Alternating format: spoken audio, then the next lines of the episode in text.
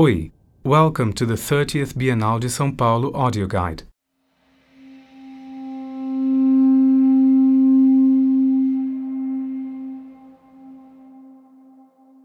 Between the first floor, where we referred to the presence of abstract and post abstract languages, and this third floor,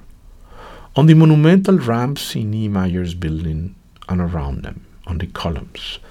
visitors can discover the intervention in the form of a mural painting by Olivier Nottellet,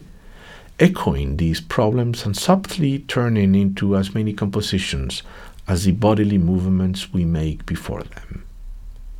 Upon stepping off the ramp on this third floor, we find two forms of intervention in the space two wall paintings. On the right, the conclusion of Nottellet's work. On the left,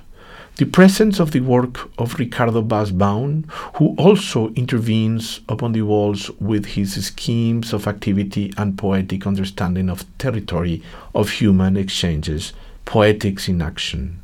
words, drawings, sounds, encounters.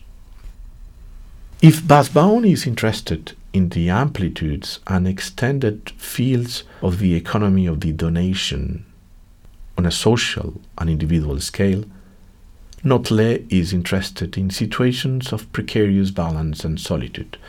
in the life of things, in the metaphorical activation of a space by way of our individual actions. These two artists introduce the visitor to the third floor, which is dedicated to territories, the poetic exploration of territorialities, the individual and groupal occupation of spaces be they exterior or infinite, interior or subjective, to be transformed into poetic, active, ephemeral, temporal events. On one side, Bas Jan Ader, Sigurdur Gudmundsson, and Allan Kaprow constitute a trilogy of artists of reference more or less linked to conceptual traditions in whose individual works, and in the case of Kaprow, activations, we find unusual or simply circumstantial situations revealing the fact that the space does not depend at all on essences, that it is totally accidental, the fruit of accidents of existence. On the other side, Alfredo Cortina, whose work is being shown to the public for the first time ever, Saul Fletcher and Nino Cais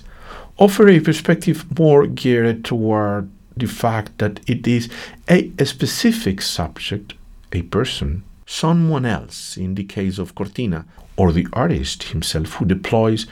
a repertoire of spatial occupations able to appropriate spaces as well as, in the case of Cortina, transform the landscape into a device of desubjectification, into a machine that objectifies presences. Finally, Artists such as Helen Mirra, Dave Hullfish Bailey, Marcelo Coutinho, and Alejandro Cesarco, whose works return to the leitmotif of language,